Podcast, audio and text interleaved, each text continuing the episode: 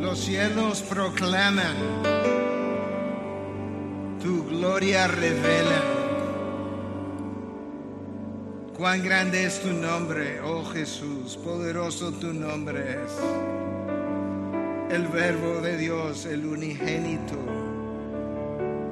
La gloria velada en la creación en ti se manifestó, oh Jesús, el más hermoso de los hijos de los hombres. Poderoso tu nombre es. A tu nombre tiemblan los demonios. A tu nombre la nada creó. A tu nombre, oh Jesús. Los 24 ancianos alrededor de tu trono se postraron. Los cuatro seres vivientes te adoraron. Tu nombre, oh Jesús, no tiene igual. Es un nombre sobre todo nombre que te ha sido conferido por el Padre y nosotros hoy lo reconocemos. Te exaltamos, te bendecimos, te decimos que tú eres sin igual, tú no tienes rival. Tú no tienes otro Dios que compare con lo que tú eres. Gracias por darnos a tu Hijo. Hijo, gracias por darnos salvación. Espíritu de Dios, gracias por preservar nuestra salvación.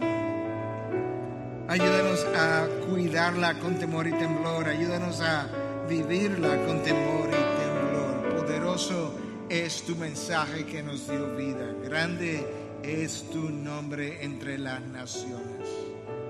Ayúdanos a nosotros a proclamarla. Bendito seas, Rey de Reyes, Señor de Señores. Gracias por tu gobierno. Gracias por tu soberanía. Gracias por tu santidad. Gracias por tu amor que es más grande que mi pecado. Gracias por tu misericordia que, me, que es renovada sobre mí cada mañana. Gracias por tu justicia que es tan santa como tu santidad. Gracias Jesús. Que todo lo que respire alabe al Señor. Desde que sale el sol en la mañana hasta que se pone en la noche. Que todo lo que tiene vida alabe tu nombre. Gracias por crear y gracias por crearnos. Y todo su pueblo dice, amén. Amén.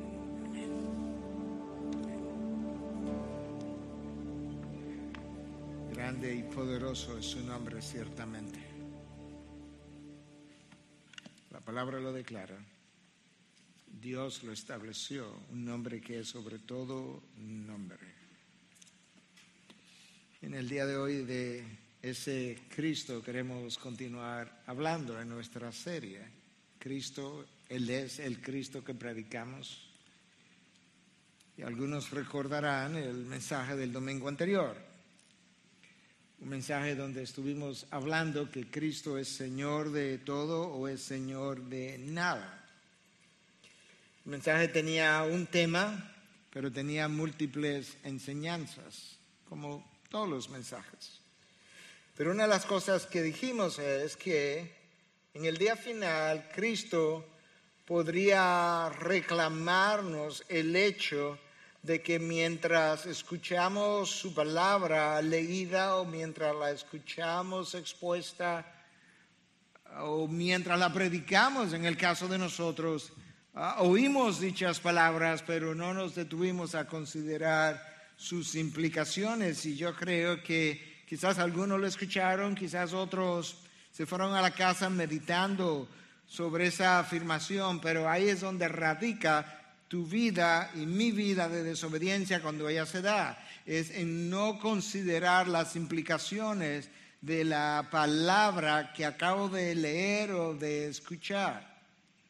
Y la razón por la que yo quisiera comenzar con esa introducción es porque, porque yo quiero usar un texto hoy y ver las implicaciones de ese texto y no simplemente el significado exegético del, mismo, el, significado inmediato. Y para darte una, una idea de a qué me estoy refiriendo, tanto los reformadores como los puritanos entendían que cada mandato que Dios nos ha dado tenía una, tenía una ordenanza clara en la superficie, como que todo el mundo podía entender, pero que luego ese mismo texto tenía ramificaciones masivas que frecuentemente el cristiano no se percataba de ellas. Y yo quiero darte una sola ilustración para yo poder mencionar o ilustrar cómo Cristo mismo nos enseñó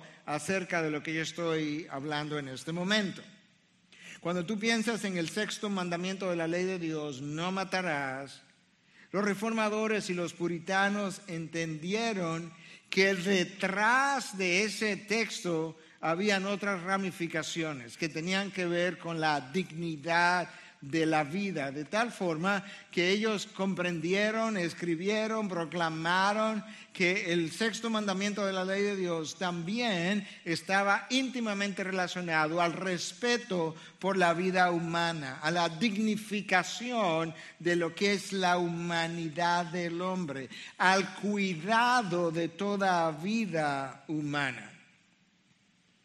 El Señor Jesús lo entendió exactamente igual y nos habló de algo parecido en el sermón del monte. Y para continuar ilustrando, antes de entrar en materia hoy, yo quiero mencionarte que ese sexto mandamiento de la ley de Dios acerca de no matarás, te prohíbe a ti y a mí cometer asesinato de carácter contra alguien porque viola la dignidad de la vida humana, que es lo que el sexto mandamiento está protegiendo. De esa misma forma, ese mismo mandamiento te impide, te prohíbe airarte contra tu hermano de una forma pecaminosa y eso es lo que Cristo enseñó. Cuando Cristo vino en el Sermón del Monte y decía, oíste que se os dijo, pero yo os digo, Él no estaba diciendo aquello que aprendieron estuvo mal, pero ahora yo vengo a reemplazarlo. No, no, Él vino a decirnos, tú escuchaste esto, tú aprendiste esto, esto es así, pero yo te amplío lo que eso quiere decir y esto es lo que te vengo a traer. Y eso es exactamente lo que tú escuchas en Mateo 5 del 21 al 22. Escucha a Cristo ahora enseñando. Ustedes han oído que se dijo a los antepasados, no matarás. Y cualquiera que cometa homicidio será culpable ante la corte. En la superficie, con toda claridad, yo sé lo que el mandamiento significa, no le puedo quitar la vida a otro. Pero escucha ahora a Cristo ayudándome a entender las implicaciones del mismo mandato. Pero, el pero es la introducción. Yo les digo que todo aquel que esté enojado con su hermano será culpable ante la corte y cualquiera que diga insensato a su hermano será culpable ante la corte suprema y cualquiera que diga idiota será merecedor del infierno de fuego. Cristo conectó el sexto mandamiento de la ley de Dios, no matarás, con la ira contra mi hermano porque el mandamiento mismo tiene que ver con todas las implicaciones de la dignidad del ser humano. Yo menciono eso porque yo quiero leer ahora un texto sumamente conocido, mencionado, citado la semana anterior, usado por cientos de años en el campo misionero y sin embargo yo quiero que consideremos las implicaciones de ese mismo texto desde otra perspectiva que quizás no la habías visto. Por eso yo he titulado mi mensaje hoy, Cristo en el ejercicio de su señorío. Y este es el texto que te voy a leer, Mateo 28, del 18 al 20. Acercándose Jesús les dijo, Toda autoridad me ha sido dada en el cielo y en la tierra, pues Vayan y hagan discípulos de todas las naciones, bautizándolos en el nombre del Padre y del Hijo y del Espíritu Santo, enseñándoles a guardar todo lo que les he mandado. Y recuerden, yo estoy con ustedes todos los días hasta el fin del mundo.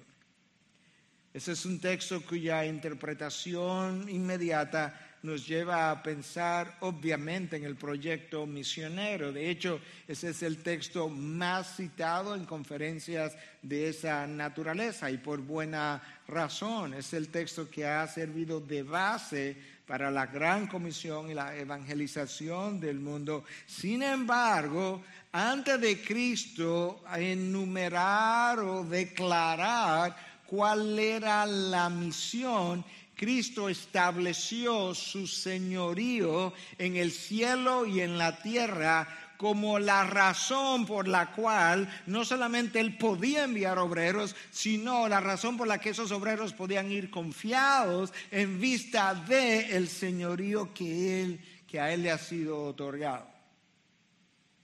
Notemos cuán absolutas son las palabras de Jesús toda autoridad. Su autoridad no es parcial y en lo adelante no sería limitada por su encarnación ni por la naturaleza de su misión aquí en la tierra. Cuando, cuando Cristo vino, Él vino a representarnos a nosotros y luego ir y colgarse en una cruz y morir en mi lugar. Por tanto, Él teniendo toda autoridad, aún así restringió mucha de su autoridad, mucho de su poder, porque tenía una misión que cumplir con una naturaleza muy específica. Pero luego de su resurrección, el Padre lo invistió con una autoridad absoluta en el cielo y en la tierra, en el mundo visible y en el mundo invisible. De manera que, basada en esa autoridad, Él comienza a declarar cuál es la obra misionera. Y yo quiero que nosotros veamos hoy las implicaciones del versículo 18 solamente, aunque voy obviamente a entrar en el resto del pasaje que leí. Cuando pensamos en autoridad, Cristo dijo que toda autoridad le había sido dada. Tenemos que pensar en el derecho que alguien tiene de decir, de hacer de decidir conforme a su voluntad sin tener que consultar con nadie. Es ese derecho de hablar, de hacer, de decidir, de acuerdo a su voluntad, sin tener que consultar, es el que se le ha dado a Cristo en el cielo y en la tierra. Por eso es que Filipenses capítulo 2 declara de diferentes formas que después del ministerio de Cristo, después de su obediencia total durante su vida, después de su muerte sin mancha, después de su triunfo en la cruz, el Padre le confirió, lo exaltó hasta lo sumo y le confirió un nombre que es sobre todo nombre, para que al nombre de Jesús se doble toda rodilla de lo que están en el cielo y en la tierra, debajo de la tierra, en el submundo como en el Seol, y que toda lengua confiese que Jesucristo es Señor para la gloria de Dios Padre. Es su autoridad la garantía para ser discípulos. De manera que no hay gran comisión sin el establecimiento del señorío de Cristo, sin la declaración de dicho señorío. Y si la autoridad de Cristo es absoluta y se extiende entonces a, lo largo de los cielos y la tierra, cuando vayamos por el mundo no tendríamos nada que temer. Y en la medida entonces en que Cristo ejerció su ministerio aquí debajo, Él dejó claramente expresado la limitación del poder y la autoridad de toda criatura y al mismo tiempo estableció cuán ilimitada es su autoridad y su poder. De manera que yo quisiera que de aquí en adelante pudiéramos considerar las implicaciones de su autoridad, porque esas son las implicaciones de su señorío. Como decía esta mañana, pueden poner el reloj en cero porque ahora es que comienza el mensaje. En primer lugar, Cristo demostró su autoridad a la hora de enseñar a las multitudes. Recordemos que en un pasaje del domingo anterior, hablando del Sermón del Monte, lo leímos, pero yo no expuse esa última parte que dice lo siguiente, y cuando Jesús terminó estas palabras, las multitudes se admiraban de su enseñanza, porque les enseñaba como uno que tiene autoridad y no como sus escribas.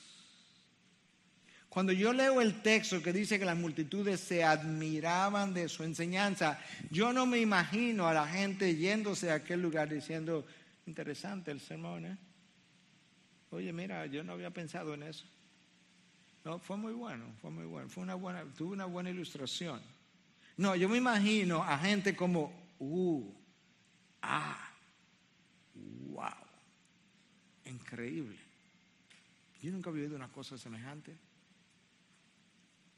La unción del Espíritu, la santidad de su carácter, el dominio de las escrituras le confirieron a Jesús una autoridad jamás mostrada por ningún rabino anterior ni posterior a su vida. Y con esa autoridad Él nos ha enviado a ser discípulos y nos ha dado una palabra infalible, inerrante, autoritativa, suficiente, poderosa respaldada, inspirada y luego respaldada por el Espíritu Santo y nos ha delegado una autoridad para ir y hacer discípulos. Él es quien por medio del Espíritu puede hacer que los hombres nos escuchen y los hombres respondan a la predicación. De tal forma que el predicador no tiene nada que temer a la hora de exponer su palabra. Si él va a temer algo, lo único que él tiene que temer es que él termine exponiendo su propia palabra, pero siempre y cuando él exponga la palabra de Dios, entonces nosotros estamos en buen territorio. Fue Cristo que nos recordó en el aposento alto, a horas antes de su crucifixión, mientras Él oraba, cuando Él decía que de la misma manera que Él había sido enviado, Él nos estaba enviando a nosotros. Y Cristo fue enviado con una autoridad que había sido delegada en Él por el Padre y ahora nosotros vamos con una autoridad delegada en nosotros por el Hijo. El Hijo garantiza que por medio del Espíritu los hombres puedan escuchar y responder al mensaje del Evangelio. De hecho, nosotros tenemos que recordar que en Romanos 10 Pablo escribe que la fe viene por el oír y el oír viene por la palabra de Cristo. Pero ¿cómo es esa palabra de Cristo escuchada? Por medio de la proclamación de hombres y mujeres ordinarios y comunes que con una autoridad delegada en su palabra e inspirada y endosada por el Espíritu pueden hablar la palabra de Cristo y pueden a través de esa palabra crear fe en Cristo cuando esos hombres se escuchan, de manera que tú puedes ver la autoridad del maestro a la hora de enseñar, ahora delegada en los discípulos que van a enseñar las mismas cosas que él habló. Cristo ejerció y ejerce su señorío por medio de su palabra. Él nos entregó el mensaje del Evangelio. ¿Y cuál es el mensaje del Evangelio? El testimonio de su vida, de su muerte, de su resurrección.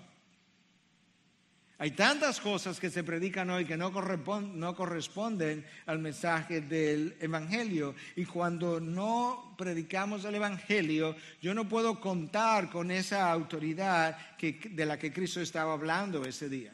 Yo no puedo contar con su protección, yo no puedo contar con su provisión. No, no, no, no, no. La proclamación en el contexto del texto de la Gran Comisión de que toda autoridad me ha sido dada en el cielo y en la tierra es para respaldar la obra misionera de proclamación de su mensaje. Cuando esa persona no hace eso o proclama ese mensaje y no ha nacido de nuevo, él es un impostor y el impostor no será endosado por dicho poder.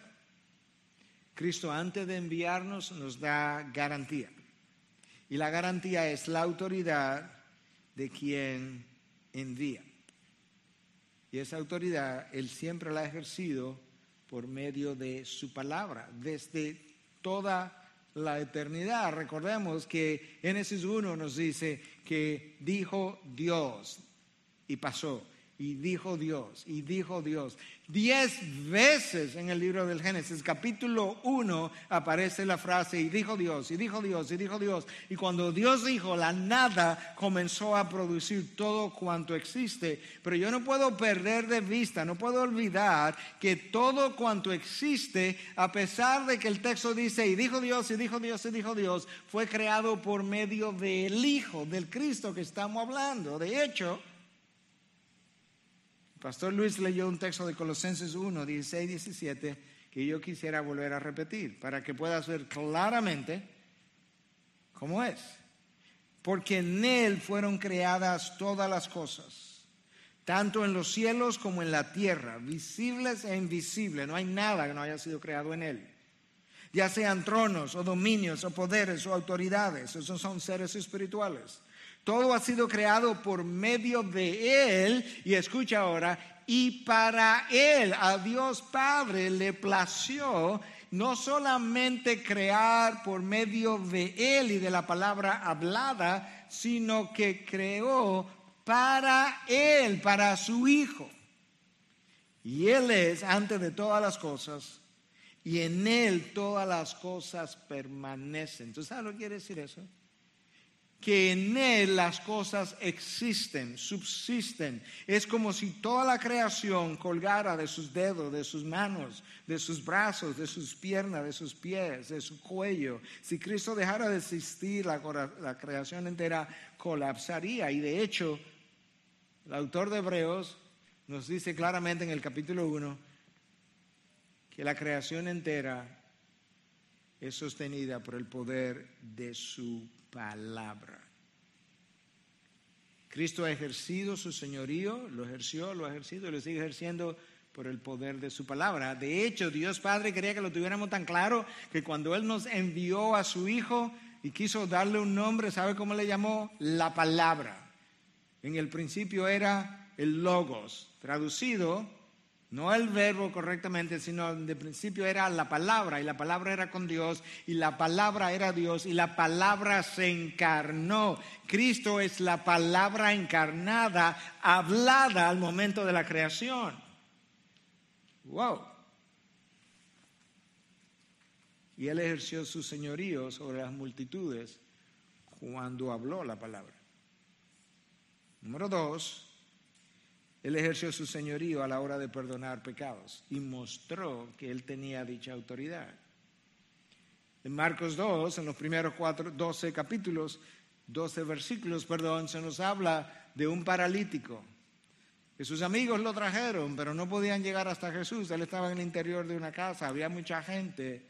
Y ellos se la ingeniaron para subirlo al techo de la casa y abrirle un, un hoyo al techo y bajarlo a la presencia de Jesús y cuando Jesús lo vio, a lo trajeron para que lo sanara, pero Jesús entendió que había una parte de su vida que era más importante antes que sanarlo. Le dice, hijo, tus pecados te son perdonados. Inmediatamente los escribas comenzaron a pensar en su interior, ¿y quién es este? Porque solamente Dios puede perdonar pecado.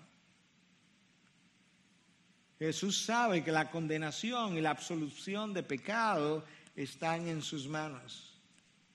Y conociendo lo que ellos estaban pensando, esto es lo que él comienza a decir, porque ni aun el Padre juzga a nadie, sino que todo juicio se lo ha confiado al Hijo. Pero antes de Cristo decir esto, él, continúa ahí en la casa, él continúa ahí en la casa con, con este hombre paralizado, a quien él le acaba de perdonar pecados, y él conoce lo que está en, en los pensamientos de estos hombres, y le dicen, pues para que sepan que el Hijo del Hombre tiene autoridad en la tierra para perdonar pecados, él está a punto de hacer algo, me voy a parar un momentico, pero lo que él va a hacer ahora es para que ellos sepan quién él es. Y entonces como ellos no creen que Él tiene autoridad para perdonar pecados, porque ellos no creen que Él es Dios, le dice, mira, para que sepan que yo sí tengo autoridad para perdonar los pecados que yo acabo de perdonar. De hecho, cuando yo vaya y muera en la cruz, es precisamente por esos pecados de este paralítico que yo voy a estar derramando sangre y pecados de muchas otras gentes, pues es esa autoridad que yo tengo la que luego permite que cuando le traen a esta mujer que ha sido sorprendida en adulterio, él pueda decir, yo tampoco te condeno, vete y ahora no peques más. Perdonar pecados requiere señorío para, para absolver de condenación. Por eso es que Pablo escribe a los romanos en el capítulo 8, le dice, no hay condenación para aquellos que están en Cristo Jesús. Si Cristo no te condena, no hay Suprema Corte, no hay Tribunal Constitucional que te pueda condenar. Pero si Cristo te reprocha, no hay corte que te pueda eliminar dicho reproche. ¿Por qué? Porque ni aun el Padre juzga a nadie sino que todo juicio se lo ha confiado al Hijo, como ya dijimos. Cristo continúa la conversación con esta gente que están ahí frente al paralítico. Y esto es lo que sigue. Pues para que sepan que el Hijo del Hombre tiene autoridad en la tierra para perdonar pecados, dijo al paralítico, a ti te digo, levántate, toma tu camilla y vete a tu casa. Ese día Cristo perdonó los pecados de este paralítico reconociendo que pronto llegaría el día donde Él haría posible dicho perdón a través del derramamiento de tu sangre o de su sangre. Habiendo escuchado eso, levántate, toma tu camilla y vete. Podemos decir que en tercer lugar, Cristo ejerció su señorío y su autoridad sobre las enfermedades. Las piernas de este paralítico comenzaron a moverse de una forma análoga o de una forma similar a como las multitudes fueron movidas por el poder de su palabra. Levántate, toma tu camilla, las piernas ya están en, movimiento y ese día este hombre se fue a su casa sano y salvo. La sanación fue simplemente una señal de quién él era. Y esa es la razón por la que él hace, dice lo que dice, para que sepan que el Hijo del Hombre tiene autoridad en la tierra para perdonar pecados. Ahora lo voy a sanar, ahora voy a hacer una obra. Esta obra confirma quién yo soy. Cristo es el Señor de las enfermedades y de las dolencias. Los cojos y los paralíticos caminaron, los ciegos recobraron la vista, los sordos volvieron a oír, los leprosos quedaron limpios. Bajo la ley, si tú tocabas a un leproso, tú quedabas inmundo igual que él. Esa es la razón por la que los leprosos debían decir a distancia, inmundo, inmundo, inmundo, ellos mismos pronunciando con una especie de juicio, si tú quieres, sobre ellos, para que la gente se quitara de en medio y no fueran a quedar inmundos como él. Pero cuando Cristo vino y los tocó, los leprosos, no lo hicieron a él inmundo, sino que él los limpió. Él mostró su autoridad, mostró su señorío sobre las dolencias y sobre las enfermedades. En cuarto lugar, cuando Cristo dijo, toda autoridad me ha sido dada en el cielo y en la tierra, por tanto, id, esa primera declaración fue hecha en base a una autoridad que él dejó demostrada en su, en su ministerio terrenal. Recordemos la primera tormenta, Marcos 4, Cristo en la barca, está durmiendo, lo despiertan porque están en medio de esta tormenta, los discípulos están atemorizados y el texto de Marcos 4, a partir del versículo 39, dice que él se levantó, reprendió al viento y dijo al mar, cálmate, sosiégate. Y el viento cesó y sobrevino una gran calma. ¿Te imaginas eso? Que estás en medio del mar, las olas están batiendo contra tu barca, el viento sopla de una manera extraordinaria y acá hay un hombre que se para y dice, cálmate, y le dice al mar, sosiégate, y de repente hay un silencio sepulcral. Como dirían en inglés, that's creepy. Eso es como, uh. Entonces les dijo, ¿por qué están atemorizados? ¿Cómo no tienen fe? Ya no había tormenta. Sin embargo, escucha lo que dice el texto. Y se llenaron de gran temor. Ahora. Sí, porque es que no tenemos categoría para colocar a este hombre. Escucha. Y se decían unos a otros, ¿quién pues es este que aún el viento y el mar le obedecen? O sea, ¿con quién es que hemos estado andando últimamente? Que tiene una autoridad que él ejerce por su palabra y con dos palabras él calma el viento y el mar de manera isofacta. Porque la naturaleza está bajo su control. La naturaleza se somete a las palabras de Cristo. Los demonios se someten a su mera presencia, como vamos a ver. Los únicos que se han atrevido a rebelarse desde el jardín del Edén en contra de su palabra somos nosotros hasta el día de hoy.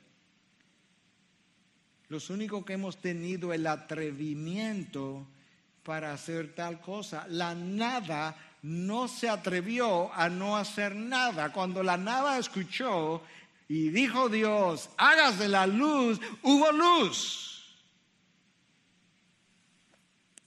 Fórmense dos lumbreras, una para que señoree sobre el día, ¡boom! El sol apareció, y otra sobre la noche, ¡boom! La luna apareció. Y cuando Dios siguió hablando, la nada formó, no una, no dos, no tres, formó millones de galaxias con millones de astros al simple escuchar la voz de Dios, pero la gente de creación es Cristo. De manera que considera eso, el mar se calma, el viento se, se, se, se somete Deja de soplar. El pez que se había tragado a Jonás, vomitó a Jonás. Los discípulos no tenían categoría para colocar a este hombre. Y dice, ¿quién es este? Que aún el viento y el mar le obedecen. De manera que dada ese nivel de autoridad, lo que él está, lo que él le va a decir a los discípulos ahora es, id, id por el mundo, hacer discípulos, no teman cuando en aquellas regiones ah, eh, sean lugares de frecuentes terremotos y amenazas de tsunamis. Ellas están bajo mi control, bajo mi señorío, bajo mi autoridad. El viento no puede soplar a menos que yo lo autorice y el mar no puede rugir a menos que yo le dé permiso. De manera que vayan con mi garantía. Nosotros podemos adiestrar un animal y hacer que él responda parcialmente a nuestra voz. Pero la voz de Dios responde la nada, la creación, una vez que la nada haya respondido, los seres espirituales, excepto frecuentemente el ser humano. Su palabra es el medio por medio del cual Jesús ejerció y ejerce su autoridad y señoría. Una vez más, el autor hebreo dice que el universo entero es sostenido por el poder de su palabra. En quinto lugar, Cristo ejerció y ejerce señorío sobre la muerte y sobre la vida. Pero Él vino y enseñó que el poder de la muerte y la vida lo tiene Él. Que nadie puede agregar una hora a su vida con preocuparse. Que todos nuestros días están contados. Y Jesús demostró en más de una forma, enseñó y luego lo demostró que realmente Él tiene el poder sobre la muerte y sobre la vida. En, Mateo 10, donde Él envía a los 70 en una misión especial, temporal, pero especial, esto es lo que le dice en el versículo 28. Y no temáis a los que matan el cuerpo, pero no pueden matar el alma. No temáis al COVID, que no puede matar el alma. Más bien temer a aquel que puede hacer perecer tanto al alma como al cuerpo en el infierno. E, en otras palabras, yo tengo la autoridad y el señorío sobre lo que tú temes, que es la muerte, y yo tengo la autoridad y el poderío sobre la vida, que es lo que tú quisieras retener. Pero eso no te pertenece a ti, eso me pertenece a mí. El centurión romano Jairo tenía una niña que estaba a punto de morir y va a buscar al maestro y, ahí hay gente que son insensibles, le dice, no, no moleste al maestro, ya vete, seguro ya tu hija murió. Y el maestro dice, no, no, no, no, le crea, no le preste atención, simplemente créeme, vete, que tu hija vive. Y el hombre se fue creyendo, llegó a la casa y antes de llegar había gente que le estaba esperando para decirle que su hija había vivido, había vuelto a la vida. Y entonces preguntó, ¿y cómo a qué hora ocurrió eso? Y cuando le dijeron a qué hora, supo que a esa misma hora Cristo le había dado la palabra de que vete que tu hija vive.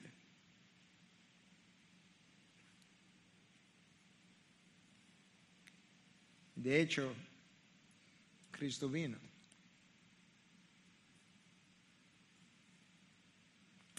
Dice, niña, a ti te digo, levántate. Marcos 5:41. Cristo viene en una procesión entrando a Naín y de ahí salió una procesión con una viuda y su hijo muerto. Cristo se encuentra. Le dice, joven, a ti te digo, levántate. Los que iban para el cementerio tuvieron que devolverse porque Cristo arruinaba todos los funerales. Porque cuando la vida se hace presente, la muerte tiene que huir.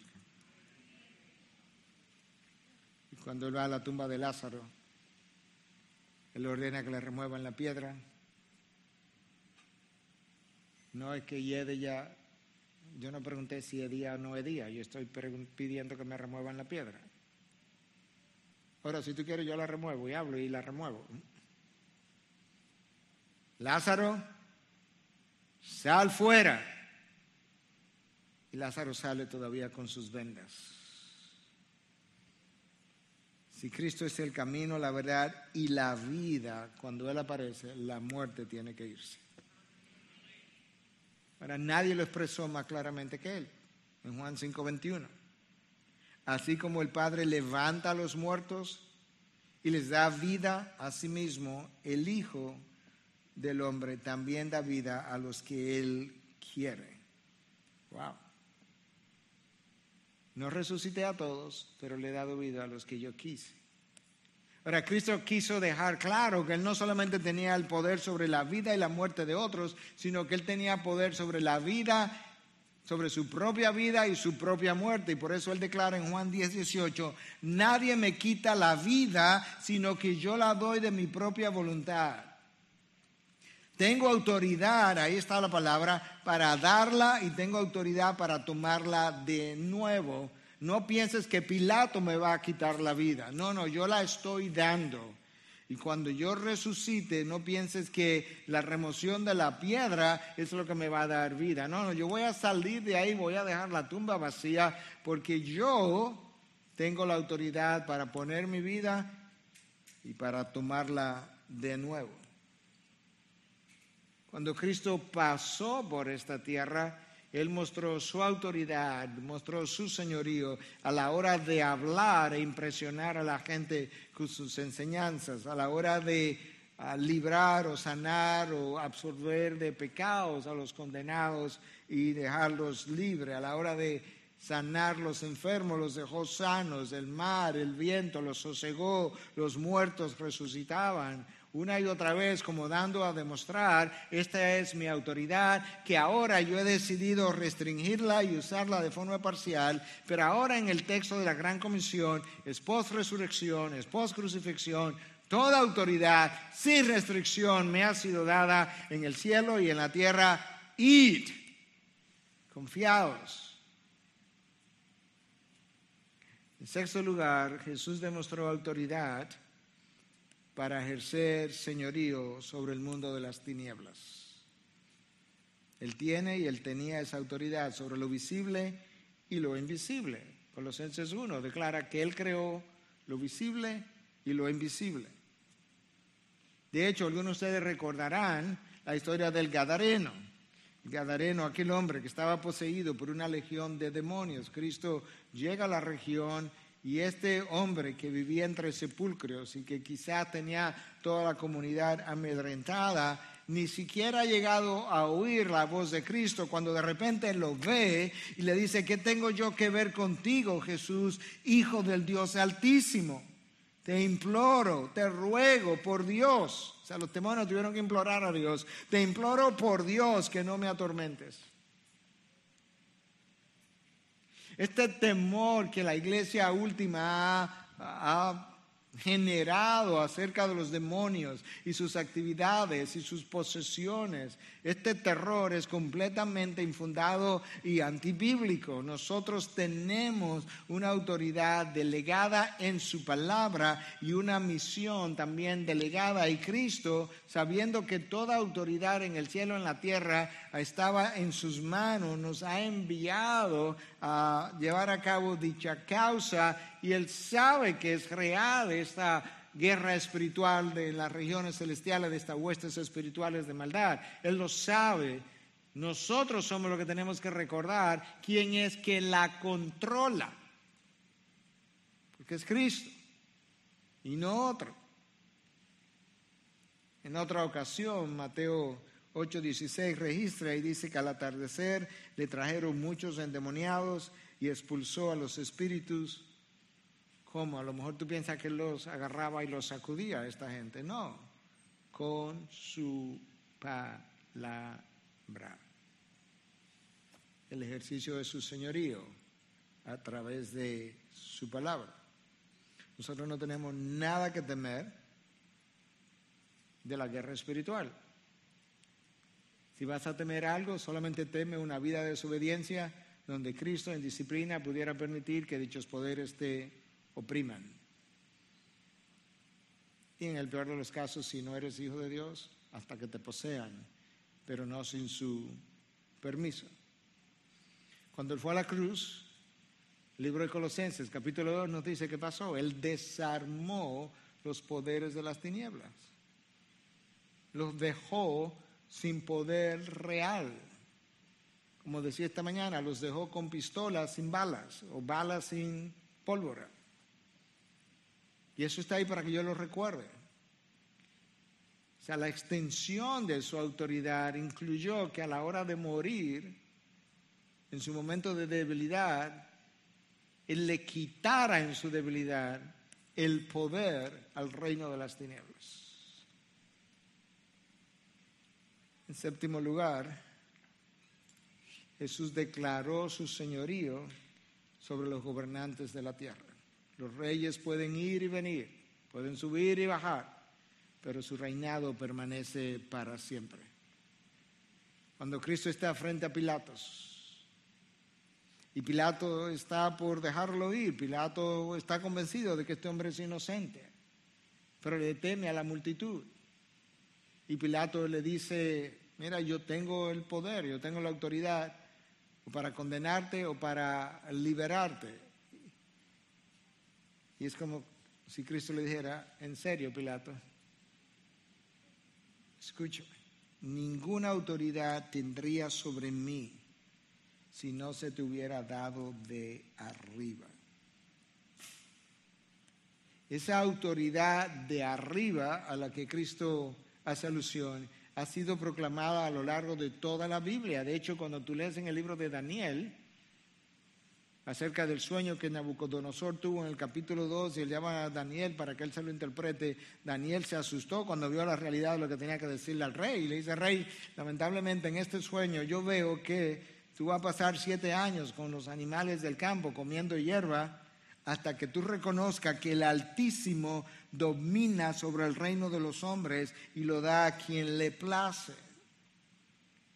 Cuando tú avanzas entonces un poco más adelante, Daniel, ahora ya no Nabucodonosor, Daniel tiene una visión y en esa visión él ve esta piedra que desciende del cielo y esa piedra no es otro que Cristo mismo y de él esa piedra destruye todos los reinos de los hombres y de él se dice que su dominio es un dominio eterno que nunca pasará y su reino uno que no será destruido. Él es la piedra en la visión de Daniel.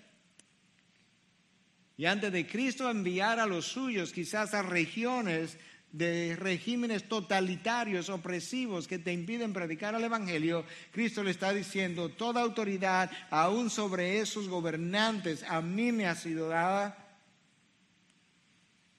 Id. Ahora, cuando vayas, te estoy enviando a una misión específica, a hacer discípulos. Hay dos maneras como se hacen discípulos. Una, los bautizan en el nombre del Padre, del Hijo y del Espíritu Santo, que es una forma de decir, llévalo hasta que puedan públicamente confesar que han llegado a creer. Y dos, enséñale a guardar todo lo que les he mandado. Daniel Doriani es alguien que probablemente ustedes no conocen pero es un tremendo maestro, tiene varios libros y comentarios escritos. Es miembro de la Coalición por el Evangelio, la parte Anglo Gospel Coalition. Y él nos dice en su comentario sobre este texto que la palabra ahí en el griego traducida como todo, en el original son dos ah, palabras, dos términos. Uno de ellos implica todas las cosas y el otro implica tanto como. Entonces, ¿qué es lo que Cristo está enfatizando a la hora de ir y hacer discípulos? Tú le vas a enseñar a obedecer todo lo enseñado por mí y esa obediencia debe ser tan completa como sea posible. Ahora estamos hablando. La autoridad total de Cristo demanda una obediencia total. De hecho, la palabra todo, todas, toda, todas, domina este texto. Este texto de tres versículos, 18, 19 y 20 de Mateo 28. Toda autoridad, todas las naciones, enseñándola a guardar todo, estaré con ustedes todos los días. Hay un absolutismo encerrado en este texto. Toda autoridad de parte de Cristo requiere toda obediencia de parte del discípulo. Pastor, ¿y así es que usted vive con toda obediencia todos los días del mundo? Claro que no, yo vivo pidiendo perdón por esa misma razón. Pero yo reconozco la realidad de ese texto. De la misma manera que su autoridad es absoluta, así de absoluta debiera ser nuestra obediencia para que sea equivalente. De hecho, el apóstol Pablo escribe a los Efesios y ¿qué le dice? Que nosotros debiéramos vivir una vida digna de nuestro llamado. La palabra traducida ahí como digna era usada en la antigüedad para referirse a una balanza que está perfectamente equilibrada, de tal forma que lo que hay en la mano izquierda debe tener un peso igual en la mano derecha. Entonces, si en la mano derecha está la vida que se me ha entregado, Aquí en la mano izquierda está la salvación que se me ha dado. El peso que eso tenga debe ser la manera como yo debiera pesar mi vida de obediencia para que yo tenga una vida digna de su llamado. Pastor, pero solamente Cristo pudo hacer eso, estamos de acuerdo. Pero eso tiene que vivir corriendo donde Él continuamente, pero eso no rebaja el estándar, solamente me recuerda el estándar y la incapacidad que yo tengo de llenarlo, pero no lo disminuye en lo más mínimo.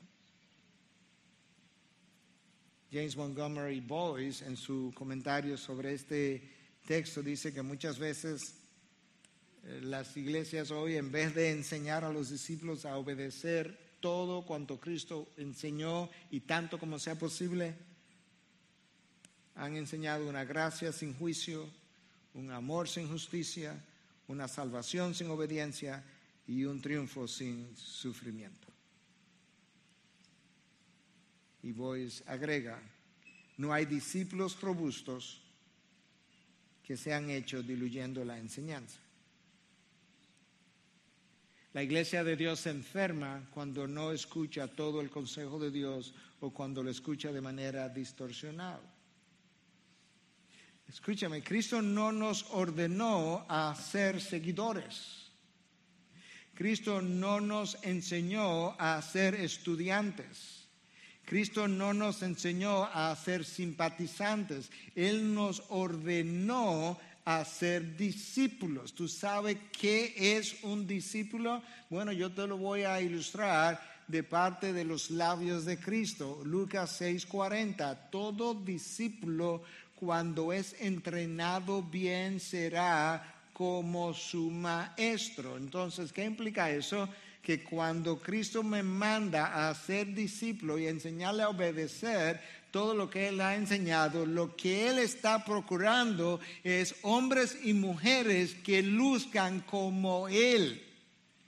Todo discípulo cuando es entrenado bien será como su maestro. Pero ¿quién es tu maestro? ¿Quién es mi maestro? No es otro que Cristo. Aprended de mí, que soy manso y humilde. Entonces procura ser seguidores que se parezcan a mí. ¿Y cómo ellos se pueden parecer a mí? Obedeciendo todo lo que he enseñado, tanto como sea posible. Grant Osborne en su comentario exegético dice, hasta que las áreas seculares de nuestras vidas hayan sido bautizadas con santidad, no somos verdaderamente discípulos de Cristo.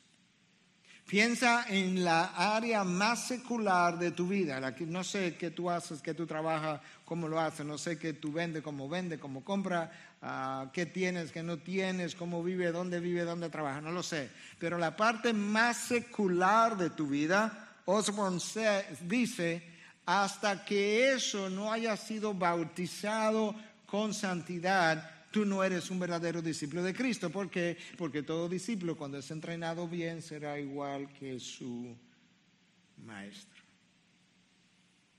Nuestra misión bajo el señorío de Cristo ha sido claramente especificada. Tú tienes un mensaje de salvación Tú lo llevas con una autoridad delegada en el poder de mi palabra. Y tú tienes dos garantías, como dos portalibros. Una, toda mi autoridad en el cielo y en la tierra, vete. Dos, tú no vas solo, yo estaré con ustedes todos los días hasta el fin del mundo. ¿Quieren más garantías de ahí? Tiene toda su autoridad y toda su presencia todos los días hasta que yo regrese, hasta el fin del mundo.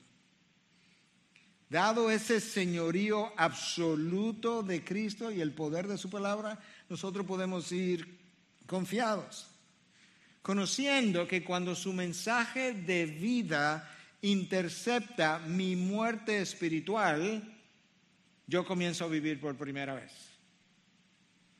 Cuando la luz del Evangelio penetra la oscuridad de mi mente, esa mente es iluminada. Cuando el amor de Cristo llena mi corazón, mi corazón es sensibilizado, no solamente hacia las cosas de Dios, sino hacia el otro que es portador de la imagen de Dios, cuya dignidad humana yo tengo que respetar, y que, y que Cristo, Dios, usó un mandamiento para proteger dicha dignidad. Cuando su verdad se encuentra con mi voluntad esclavizada, la libertad.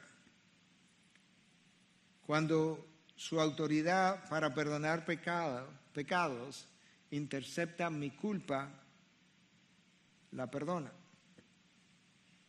Cuando por otro lado su mensaje me muestra mi falta de rumbo en la vida, yo adquiero dirección, yo adquiero propósito, yo sé para dónde voy. Cuando las buenas nuevas encuentran mis heridas, las sanan. Tú puedes ver por qué cantábamos, poderoso es su nombre, inigualable, incomparable. Hermoso es tu nombre, Jesús.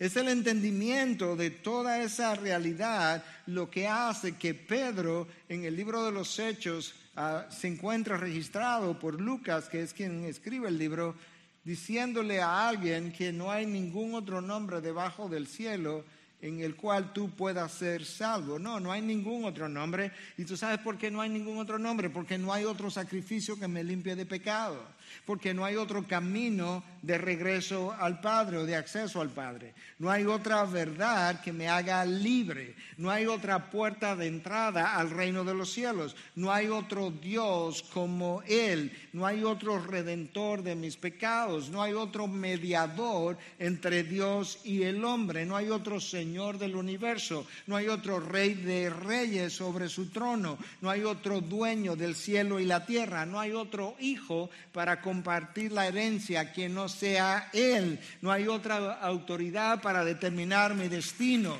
No hay otro juez que me condene o me liberte. No hay otro nombre por encima del suyo. No hay otra esperanza de vida en todo el universo. Él es, sí, Él es el Cristo que predicamos. Él es el Cristo de la gloria. Él es el Hijo de Dios. Y Él representa todo lo anterior porque Él tiene toda autoridad en el cielo y en la tierra. Porque Él determina el destino de los hombres. Porque Él, ejerce señorío sobre tronos, dominio, poderes, autoridades.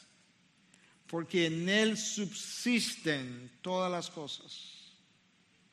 En Él nosotros nos movemos, vivimos, nos movemos y existimos. En Él todas las cosas son hechas nuevas y por eso nosotros esperamos cielo nuevo y tierra nueva, para luego pasar el resto de la eternidad en dicho lugar con Él. Él es así porque Él triunfó sobre el pecado en la cruz y Él triunfó sobre la muerte dejando la tumba vacía.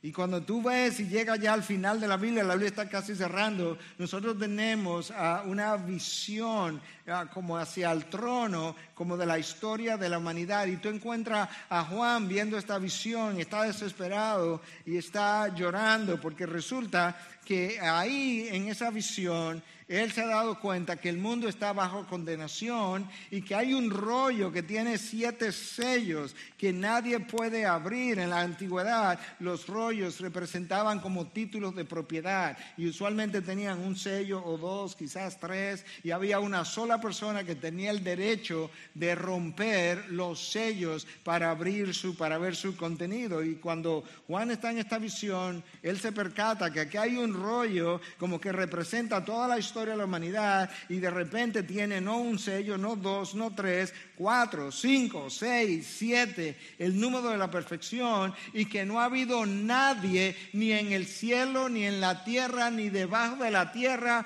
que haya sido encontrado digno de abrir el libro y de abrir los sellos. Y Juan dice, yo me puse a llorar hasta que uno de los ancianos se levanta y le dice, Juan, para de llorar, Juan, porque el león de la tribu de Judá, la raíz de David, el cordero inmolado, ha sido encontrado digno de abrir el libro y de romper los sellos. Y a él le pertenecen el honor y la gloria por los siglos de los siglos, Juan.